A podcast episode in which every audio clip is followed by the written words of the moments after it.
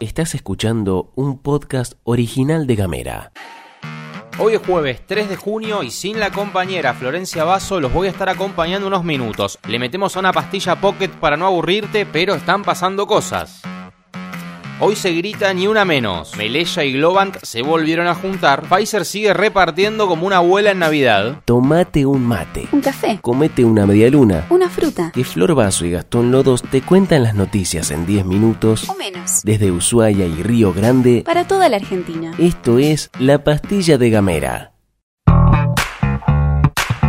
Abrimos la pastilla de hoy con un nuevo aniversario del Ni Una Menos. Son seis años desde que, en el 2015, millones de mujeres salieron a las calles. Tanto en Ushuaia como en Río Grande habrá actividades en el día de hoy y como ya hay muchos hombres hablando sobre estos temas, quien te cuenta lo que va a pasar en Ushuaia es la militante feminista y compañera en Gamera, Tati Tejada.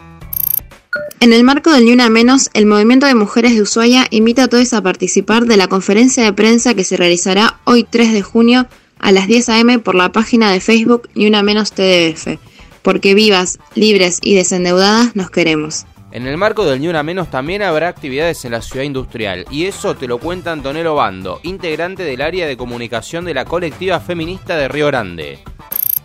Nos vamos a convocar a las 16.30 en la Torre de Agua, cita en la Serra y Rivadavia, y a las 17 iniciaremos la marcha. Nuevamente nos vamos a encontrar en las calles para exigir la reforma judicial feminista, así como también vamos a exigir a la justicia fueguina celeridad en todos los casos de violencia machista y en todos los casos de abusos sexuales contra niños, niñas, niñes, adolescentes y mujeres. Queremos destacar también que el Observatorio mm, Nacional de Femicidios del Observatorio de Mulala eh, registró 94 femicidios en lo que va del año hasta el 30 de mayo, una muerte, un femicidio cada 38 horas y además Tehuel de la Torre sigue desaparecido, Tehuel es un varón trans que desapareció en San Vicente el 11 de marzo. Por esto, como movimiento feminista en Río Grande, los movimientos feministas de Río Grande tenemos la firme convicción de que nuestra agenda no se puede detener y que la lucha se da en las calles donde también conquistamos los derechos pero también exigimos que se cumplan. Desde Gamera, además, tenemos preparado algo muy lindo para hoy, así que atente a nuestras redes.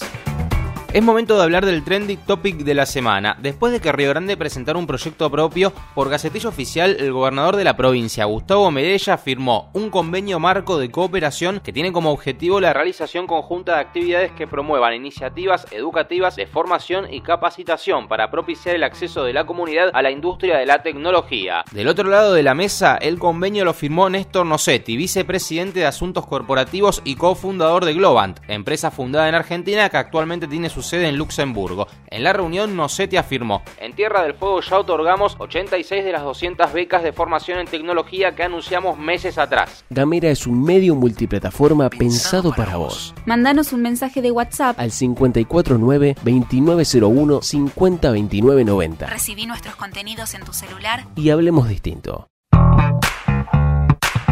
Vamos con el cobicho nuestro de cada día y en esta oportunidad te voy a contar que finalmente llegaron noticias desde Rusia. El Instituto Gamaleya dio el visto bueno a las muestras producidas en el laboratorio bonaerense de Richmond, según informó la ministra de Salud Carla Bisotti. Esto significa que los lotes de componente 1 y 2 producidos en la Argentina y enviados al país de las mamushkas aprobaron los estándares dispuestos por el fabricante y a partir de ahora se avanzará en la importación de antígenos para comenzar la producción local. Y ya que estamos hablando de vacunas y de Bisotti, vamos a meternos en la opereta, una más, que se armó alrededor de la vacuna de Pfizer. La operación a corazón abierto la hizo el portal Infobae, que publicó que el fondo COVAX de la Organización Mundial de la Salud había confirmado supuestamente que el gobierno de Alberto Fernández le solicitó que no mandaran dosis de Pfizer entre los envíos dirigidos al país en base a declaraciones de Santiago Cornejo, director de COVAX para América Latina. Según Infobardo, Cornejo había dicho que el fondo COVAX le había preguntado a Argentina si quería acceder a la vacuna de Pfizer y que el gobierno nacional le dijo que no. Inmediatamente desde el Ministerio de Salud desmintieron la información, entre mil comillas,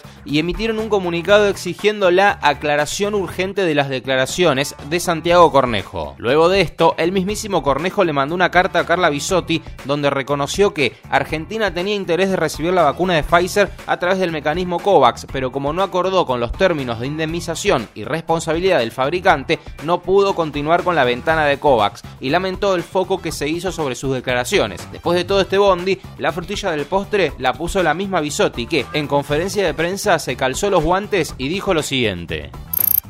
Yo realmente necesito transmitirle, sobre todo a la población que está escuchando, que se tome cada vez que escucha una noticia dos minutos para analizar esta situación, para entender la complejidad del tema, para entender que estamos viviendo una crisis sanitaria y que nadie puede hacer esto en este momento. Realmente es una situación grave y realmente no vamos a permitir que se juegue con esta prioridad que tiene el gobierno de Argentina en relación a la salud de la población. Siempre hemos dicho las dificultades, las, los problemas y las dificultades en el acceso esto que sucedió ayer es gravísimo, no puede volver a suceder y realmente tiene un impacto porque en el medio hay gente.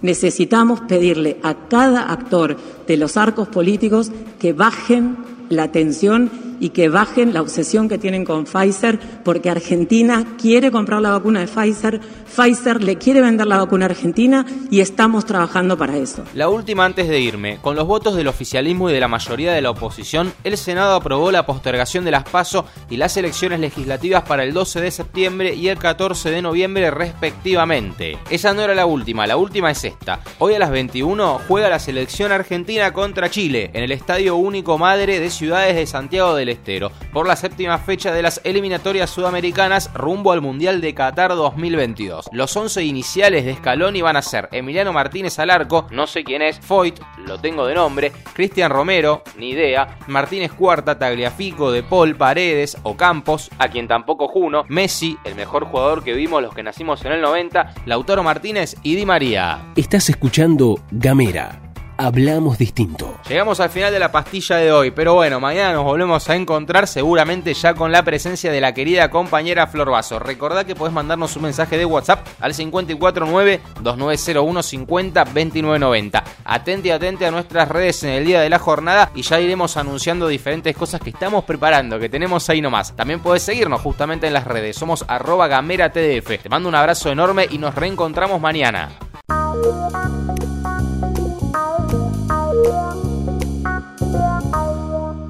Estás escuchando un podcast original de Gamera.